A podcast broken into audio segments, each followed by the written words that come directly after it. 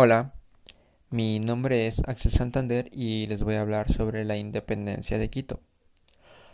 El Ecuador, un país tan hermoso, tan diverso y tan lleno de historia, un país que ha pasado muchísimo dolor, que para llegar a una independencia tuvo un sinnúmero de conflictos, pero en especial destaca la independencia de Quito, que había ocurrido el 10 de agosto de 1809 donde nuestros queridos quiteños lograron sacar fuerza y coraje para escapar del yugo español. Todo empieza en el año de 1808, donde ocurrió la invasión de Napoleón, la cual había llevado a la abdicación del rey Carlos IV, a favor de su propio hijo, Fernando VII. Y todo esto había llevado en un caos total a España. Como consecuencia de esto, todo, absolutamente todo su poder y su fuerza contra América había disminuido drásticamente.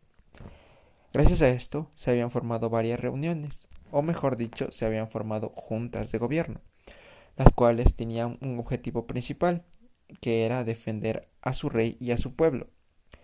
Y era por eso que varios quiteños comenzaron a elaborar un plan para poder liberarse. Tiempo después, se reunieron en la casa de una gran mujer, de cuyo nombre era Manuela Cañizares. Manuela Cañizares era una mujer muy, muy, muy valiente y con un gran carácter y un espíritu inquebrantable. Al momento del alba se había conformado la Junta Soberana de Gobierno, la cual estaba conformado por Marqués de Selva Alegre, Juan Pío y al obispo José Cuero y Caicedo.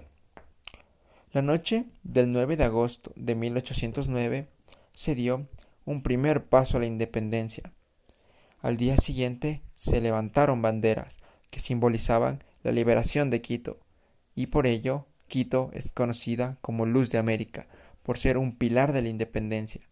Tras doce años de la muerte de los líderes de la independencia, el 24 de mayo de 1822 finalmente conseguirían la independencia total de Quito en la famosa Batalla del Pichincha.